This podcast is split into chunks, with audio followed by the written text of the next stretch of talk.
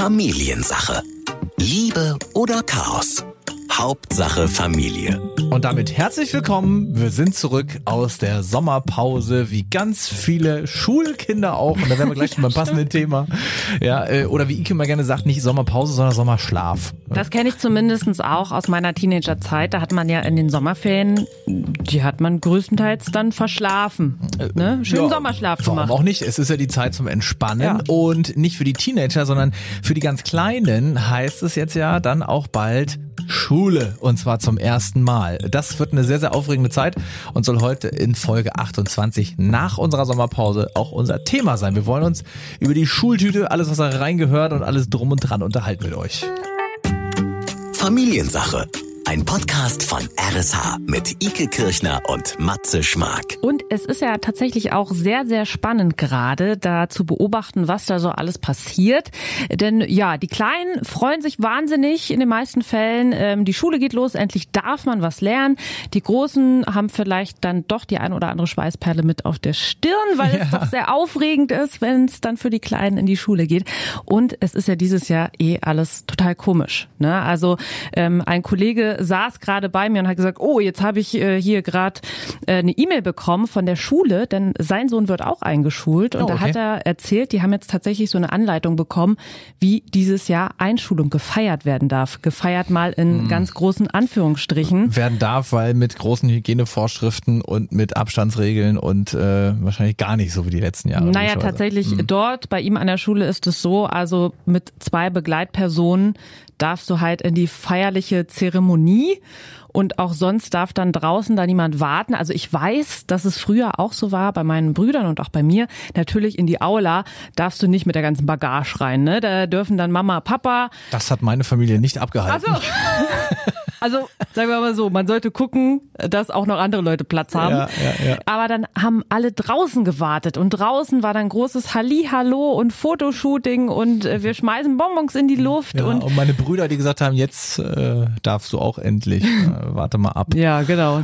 Das ist jetzt alles nicht möglich. Man geht dann da quasi rein mit seinem Kind, Mhm. Dann wird man da so äh, eingeschult. durchnummeriert und kommt in eine Klasse. Ja, ja es ist raus. aber schön, dass wenigstens Mama und Papa mitmachen dürfen Ja. und wir wollen ja nicht alles schlecht malen, aber na klar ist das irgendwie jetzt nicht so diese äh, reine bunte Freudeparty, wie sie sonst vielleicht war. Vielleicht können wir sie trotzdem zu Hause gut feiern, weil man da dann wenigstens wieder darf, ja. Das denke ich äh, auch. Im Familienkreis und irgendwie, also klar, ich weiß, das ist so das erste richtiges Ereignis quasi im Leben eines jungen Menschen, ja, wo man weiß, jetzt geht irgendwie nächster Schritt los.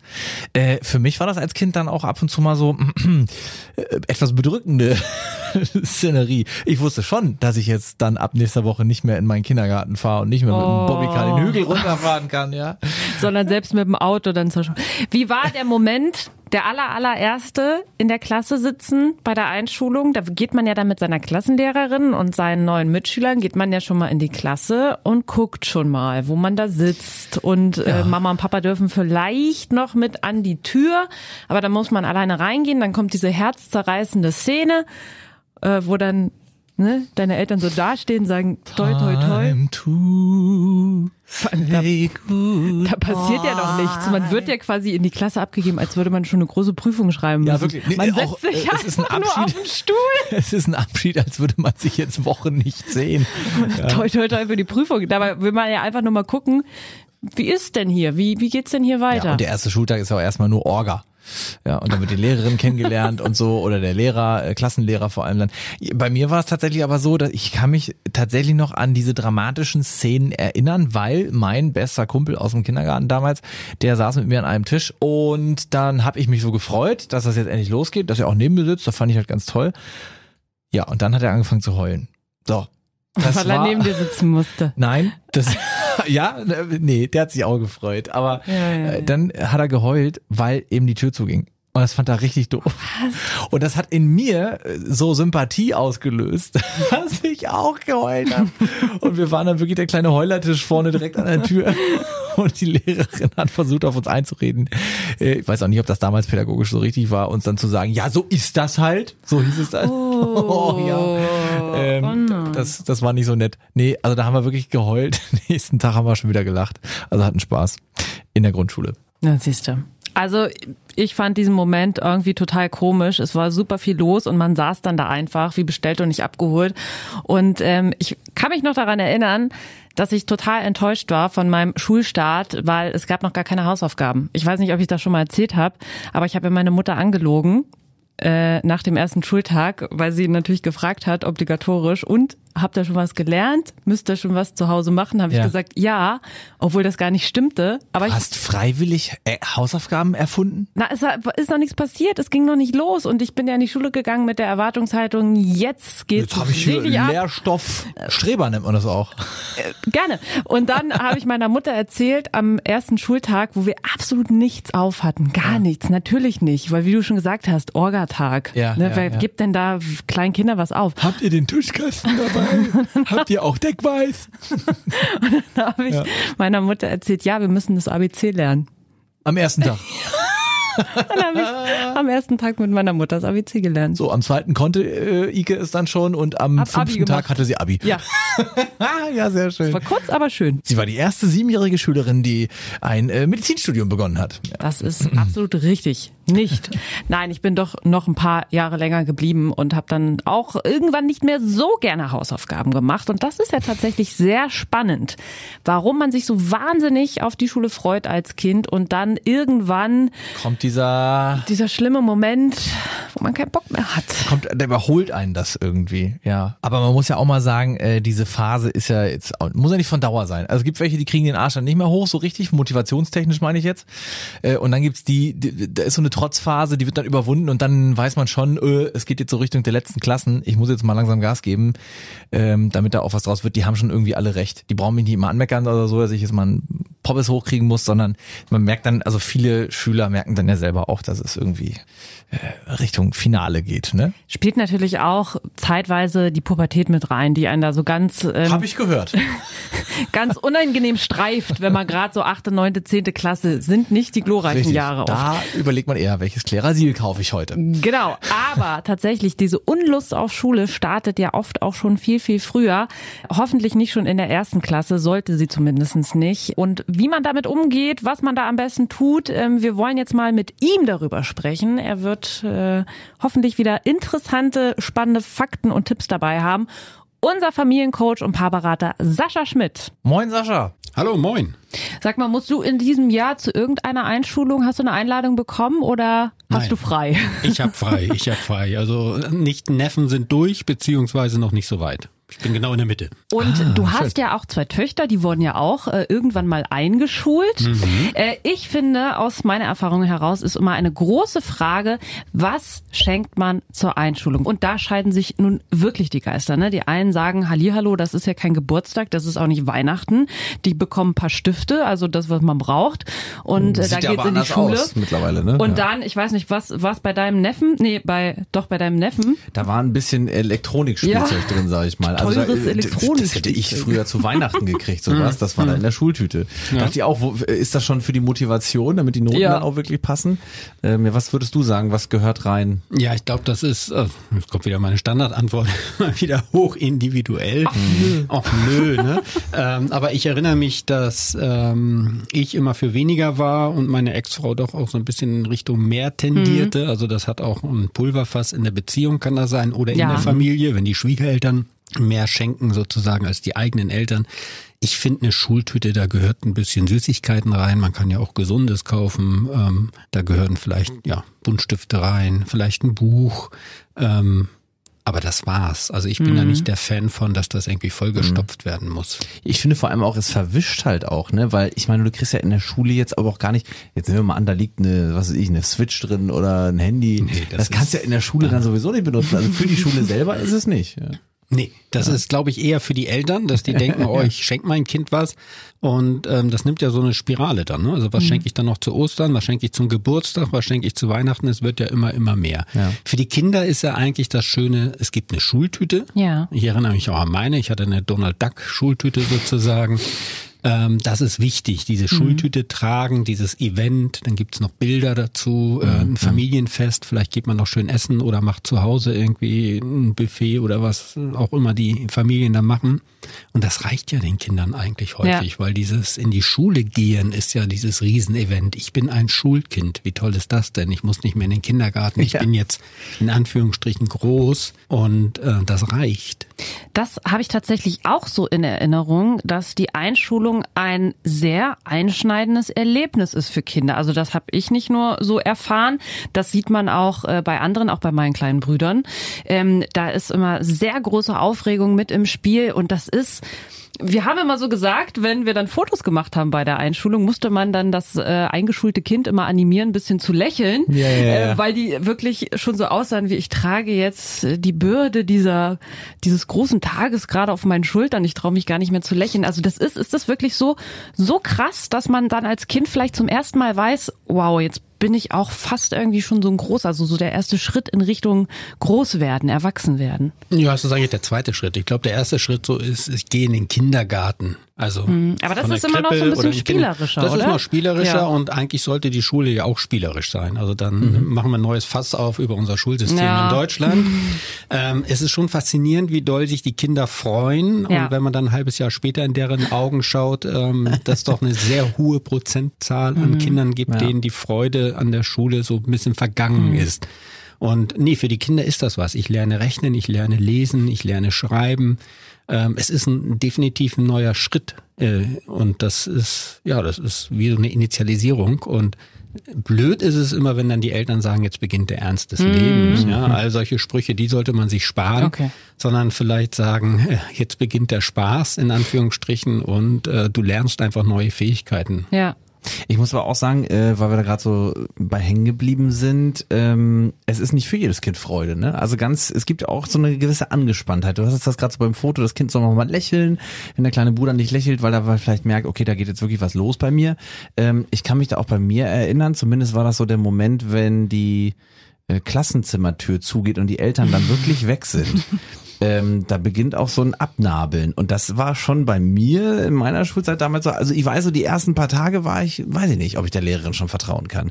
Also ich glaube, das ein oder andere Kind hat auch ein bisschen Ja, Stress. Das, ja, natürlich hast du Stress. Das ist ja was Neues. Das ist Unsicherheit. Und dann hängt es ja auch davon ab, ob du zum Beispiel mit deinen Freunden aus dem Kindergarten Ja, in die gleiche Schule genau. gehst oder ob du jetzt irgendwie auf Wunsch der Eltern in eine spezielle Schule gehst und deswegen irgendwie alles neu ist und du irgendwie noch eine Stunde Busfahrt hast am Tag, um irgendwie da anzukommen, weil es halt irgendwie eine Waldorfschule ist, die halt nur wo auch immer ist. Also das spielt alles mit eine Rolle und ich muss mich halt da neu einfinden als Kind. Und ähm, das ist eine Mischung, glaube ich, aus Freude, Aufregung, Respekt ja. und äh, gucken, was passiert. Und dann hängt es natürlich auch an der Lehrerin ab, also häufig Lehrerin in der Grundschule oder am Lehrer, wenn man Glück hat, dass man da einen männlichen Kollegen findet, sozusagen auf der Grundschule, wie die auf die Kinder eingehen. Und ähm, naja, jetzt ist ja auch nochmal eine spezielle Zeit. Also wir drücken die Daumen, wie das jetzt sozusagen geht. Nicht, dass die Schule dann gleich wieder vorbei ist und dann in Homeschooling sich sozusagen wiederum switcht. Also da Ja. stehen wir dieses Jahr sozusagen vor einer ganz neuen Herausforderung auch. Und natürlich mischt sich da auch noch ein Gefühl mit rein, beziehungsweise auch das, was man als Kind wahrnimmt, was die Eltern vielleicht auch von einem erwarten, wenn man dann auf einmal ein Schulkind ist. Es ist für mich genauso ein Klassiker wie, dass man schon ein halbes Jahr vor Weihnachten anfängt, einem Kind zu sagen, du, wenn das der Weihnachtsmann sieht. Genauso fängt man ja an, wenn das Kind im letzten Kita-Jahr ist, kommen so oft so Sprüche wie, ja, das kannst du dann als Schulkind aber nicht mehr machen.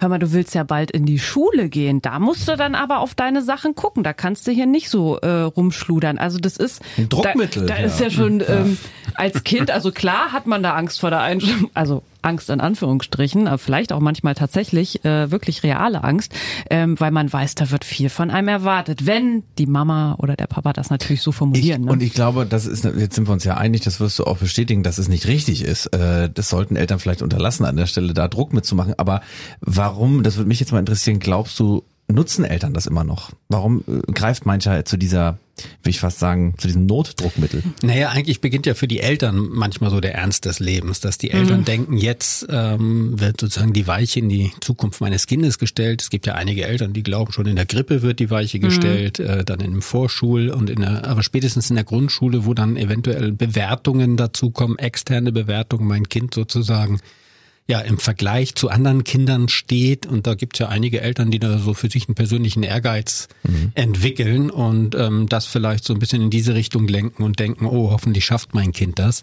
Mhm. Ähm, auch da gibt es eigentlich nur den Appell, einfach gelassen bleiben. Damit die Schule Spaß bringt, brauchen die Kinder gelassene Eltern. Ähm, die Kinder von sich aus wollen lernen, die Kinder von sich aus wollen die Welt entdecken, die Kinder von sich aus sind neugierig. Ja. Deswegen strahlen die eigentlich, weil in der Schule geht's los. Ja. Ähm, was auch suboptimales ist, wenn ich mein Kind sozusagen in so eine Vorschule gesteckt habe und mein Kind sozusagen den Stoff der ersten Klasse schon kann. Mhm. Nach dem Motto, mhm. guck mal, mein Kind kann schon rechnen und schreiben, was habe ich für ein tolles Kind, sagt Mama oder Papa bei einer Einschulung und das Kind stellt fest im ersten Jahr, ich langweile mich oh, nur noch, ja, weil nee. ich habe nichts zu lernen, äh, es gibt hier nichts. Potenzial für ein Problemkind. Also ich, ich ja, auf jeden Fall Potenzial für ein Kind, mhm. was äh, keinen Bock auf Schule hat. Genau. Und, frustriert und, dann, und einfach frustriert ja, ist ja. zurecht. Und dann vielleicht Albert in der ersten Klasse. Und dann Albert und, und dann kommen die Elterngespräche mhm. und ähm, dann haben die Eltern ja schon den Übertritt häufig schon im Hintergedanken in der mhm. ersten, zweiten, dritten Klasse. Wie mhm. soll es weitergehen? Also eigentlich beginnt für die Eltern der Ernst. Und wenn die Eltern lockerer bleiben würden, dann könnten die Kinder auch viel mehr lächeln Fällen höchstwahrscheinlich. Ja. Also weil die Eltern auch so, ich weiß nicht, ob du jetzt darauf hinaus wolltest, so ein bisschen Angst haben, wenn mein Kind nicht mitkommt oder wenn ich hier nicht hinterher bin, ähm, dann pff, ja, mal weitergesponnen kann mein Kind irgendwann zum Beispiel nicht studieren oder so, ne? Also ja, oder es wird abgehängt in der Klasse oder ähm, ich muss überproportional zum Elterngespräch oder was auch immer für Vorstellungen ja. dann Eltern haben oder Befürchtungen. Ich glaube, das geht so ein bisschen in Richtung, hoffentlich kann mein Kind sich benehmen, wenn, wenn ja. es bei Fremden ist, ja. bei, am Tisch, ja. So. Aber wenn Eltern so extra aufs Gas treten, also du hast gerade schon gesagt Vorschule, ja, wenn ja. die da wirklich Gas geben und sagen, ich möchte jetzt, dass mein Kind das schon kann, wenn es in die erste Klasse kommt, äh, wie würdest du das generell mal so sagen für Eltern, die einfach viel zu viel schon wollen? Ähm, führt das eigentlich immer dazu, dass das Kind am Ende auf der Strecke bleibt, weil, äh, wie du schon sagst, langweilt sich vielleicht in der ersten Klasse oder dass es einfach nicht mit den anderen irgendwie mitschwimmen kann? Also, was ich den Eltern sagen würde, ist, lasst eure Kinder in Ruhe und begleitet sie aber mhm. nervt sie nicht. Und ich würde sagen, eine Vorschule nervt schon. Ich halte nichts von Vorschulen. Also ich mhm. weiß nicht, was das soll. Dafür gibt's ja die Schule. Mhm. mhm. Also es ergibt sicherlich Sinn, wenn ich ähm, ein Kind bin, wo Deutsch vielleicht nicht die Muttersprache ist, dass ich in der Vorschule und wie auch immer halt mich sozusagen der Sprache bemächtige, damit ich dann in der Grundschule mitmachen kann. Aber wenn ich jetzt ein ganz normales Kind bin, im ganz normalen, mit ganz normalen Stärken und Schwächen und dann ist der Kindergarten eigentlich eine Entdeckung und freudige Zeit und Beziehungszeit und dann beginnt die erste Klasse und dann fange ich an zu lernen. Hm. Und alles davor halte ich persönlich wirklich für Quatsch. Hm. Das ist ein Leistungsdruck, der im Kopf der Eltern entsteht ja. und ähm, häufig den Kindern überhaupt nichts bringt. Ja. Jetzt äh, finde ich tatsächlich, du hast es auch schon gesagt, total spannend, mal zu ergründen, warum das so ist, dass man sich meistens ja als Kind wahnsinnig auf die Schule freut. Das war bei mir auch so, ich konnte es kaum erwarten. Ich brauchte auch unbedingt einen Schreibtisch, als mein großer Bruder in die mhm, Schule gekommen mhm. ist, damit ich so das Gefühl habe, wenigstens mal am Schreibtisch zu sitzen, auch wenn man noch gar nicht lesen, schreiben, irgendetwas daran tun kann. Aber man hat sich so doll drauf gefreut und du hast es ja auch gesagt, irgendwann, meistens auch viel zu schnell, geht das dann bei Kindern verloren und dann ist ja irgendwann halt so, also Schule ist ja dann einfach nur noch Kacke, ne? Ähm, wie kann man denn jetzt als, sag ich mal, als Elternteil, äh, um das mal alles positiv zu drehen, wie kann man das denn schaffen, dass das Kind nicht die Lust am Lernen und an der Schule verliert, äh, oder ist das eh unaufhaltsam? Nein, es ist nicht unaufhaltsam. Also das hängt ganz stark natürlich am Lehrerin, am Lehrer ab, mhm. sozusagen. Wie schaffen die das, die Kinder anzunehmen, mitzunehmen, äh, eine schöne Atmosphäre zu schaffen? Und da gibt es ganz viele, die das wirklich gut hinbekommen. Und es gibt halt einige, die gelingt es nicht und dann gibt es ganz wenige, die auch gar keinen Bock vielleicht drauf haben. Ja. Also einfach nur noch Lehrer sind, aber eigentlich den Job verfehlt haben. Und je nachdem, auf was mein Kind trifft, auf welchen Lehrer, auf welchen Klassenverband, auf welche Kultur in der Schule, glaube ich, ist da Freude da oder es entsteht halt auch ganz schnell der entsprechende Frust. Mhm. Als Eltern ist es ganz wichtig, äh, das ist so ein bisschen mein Plädoyer, was ich auch in den Beratungen immer wieder gebe, ihr müsst euch als Eltern entscheiden, wem gegenüber wollt ihr loyal sein, dem Schulsystem mhm. oder euren Kindern. Mhm. Und es gibt Kinder, die können wunderbar mit unserem Schulsystem und es gibt einige Kinder, die sind einfach zu sensibel oder zu klug oder was auch immer. Ja. Und ähm, für die ist vielleicht die bestehende Regelschule nicht das Beste. Mhm. Und dann sollte ich mich als Elternteil schon fragen, gibt es andere Möglichkeiten? Also ich würde nie versuchen, mein Kind für die Schule zurechtzubiegen, sondern ich würde mich immer fragen, wenn diese Schule aus welchen Gründen auch immer nicht funktioniert für mein Kind, welche Alternativen gibt es? Dass ich also loyal meinem Kind gegenüber bin. Mhm. Und ich glaube, die meisten Eltern sind das auch vom Herzen. Sie scheuen nur den Aufwand der potenziell dahinter steht, weil sie und denken, oh, ich muss die ganzen Gespräche führen und ich muss mich drum kümmern und eigentlich möchte ich das nicht und vielleicht gibt es nicht doch eine Pille für mein Kind, dass mein Kind einfach funktioniert und mitläuft. Und das ist halt für ein Kind dann tragisch, wenn, mhm. wenn diese elterliche Haltung da ist, weil dann werde ich nicht gesehen als Kind. Und da wollte ich gerade, wollte ich gerade nachfragen. Also ich meine, es ist natürlich auch so eine Schwelle, die muss man erkennen. Ne? Wann merke ich das denn als Elternteil, dass da jetzt wirklich mein Kind nicht, man will ja auch nicht zu früh sagen, ja nee, dann machen wir was anderes mit dir. Woran kann man das erkennen? Wo können Eltern das erkennen? Dass da jetzt was schief läuft mit dem mit der Schulrichtung, wo das Kind jetzt vielleicht gerade ist, dass man wirklich was ändern muss, dass man diesen Aufwand betreiben muss. Also das erste Warnsignal wäre eigentlich, wenn es meinem Kind wirklich dauerhaft nicht gut geht. Und das merke ich ja. Also nicht nur eine Woche, sondern drei Monate oder vier Monate. Mhm. Und wenn ich dann mal das Gespräch suche mit der Schule und dann einfach erfahre, wie wird denn mein Kind wahrgenommen, wie nehme ich mein Kind wahr. Dann, wenn zum Beispiel Kinder anfangen, wieder Bettnässer zu werden. Also wenn der Körper des Kindes mhm. sozusagen spricht. Wenn ich mhm. merke, mein Kind wird häufig krank oder wenn ich merke, mein Kind wehrt sich wirklich mit Händen und Füßen in diese Schule zu gehen. Und dann auch zu hinterfragen, ist es die Schule oder ist da ein Konflikt in der Schule, im Klassenverband? Da gibt's ja äh, zig Möglichkeiten, was mhm. die Ursache sein könnte. Aber hinzuschauen und zu gucken, um mein Kind zu beobachten, auch nicht überzureagieren. Also nicht im Sinne von, da ist ein kleines Wehwehchen und ich löse das gleich, mhm. sondern mhm. wirklich zu beobachten und zu schauen, wenn da sich etwas einschleift, so drei, vier Monate, jetzt stelle ich fest, Mensch, meinem Kind geht's einfach nicht gut. Und ich glaube, jede Mutter, jeder Vater, der spürt das oder die spüren das. Mhm. Und äh, diesem Gespür dann auch nachzugeben. Und da dann auch tatsächlich als Elternteil äh, den Aufwand betreiben und den Mut zu haben, zu sagen, wenn es wirklich gar nicht mehr anders geht, dann müssen wir da eben jetzt eingreifen. Auf ja. jeden Fall. Ja, ja. Also ähm, wir haben zwar eine Schulpflicht in Deutschland, aber das heißt ja nicht, dass äh, wir verpflichtet sind, als Eltern sozusagen eine schlechte Beschulung zu ertragen. Also wenn unser Kind einfach auf einen Lehrer trifft, äh, der ihm nicht gut tut oder die ihm nicht gut tut. Das kann ja passieren. Jetzt nochmal eine, eine Rolle zurück. Wie schaffe ich das auch als Elternteil? Klar, da hängt jetzt viel von den Lehrern ab, aber ähm, ich glaube, Eltern sind da auch vielleicht manchmal so auf dem schmalen Grad zwischen, na ja, es soll ja den Kindern schon Spaß machen, also ein bisschen spielerisch daran gehen und die Kinder sollen aber auch merken, das ist jetzt hier so kein Spaß. Ne?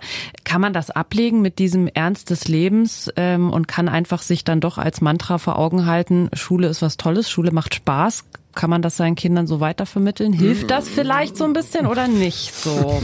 ich glaube, also man, also man sollte sich auf jeden Fall nicht selbst belügen. Also sozusagen, dass ich jeden Morgen in den Spiegel schaue und sage, komm, Schule bringt Spaß und lächel doch mal. Die Schule ist schön, die Schule ist schön, ähm, die Schule ist schön. Die genau, Schule die Schule ist schön, die Schule ist schön. Also nochmal, grundsätzlich, Kinder wollen lernen. Kinder sind neugierig. Ähm, ich weiß aber nicht, ob Kinder 45 Minuten lang in der ersten Klasse still auf dem Stuhl sitzen wollen, um zu lernen. Das widerspricht eigentlich auch so der Entwicklung eines Kindes ja. und der Motorik eines Kindes. Also sprich, passt unser Lernsystem zu dem, was Kinder wollen. Und da gibt es Schulen, wo ich sage, ja, die kriegen das hin. Und da gibt es andere Schulen, wo man sagt, hm, irgendwie habt ihr nicht mitbekommen, dass wir irgendwie im Jahr 2000 plus leben mhm. und dass mhm. es da gewisse Erkenntnisse gibt.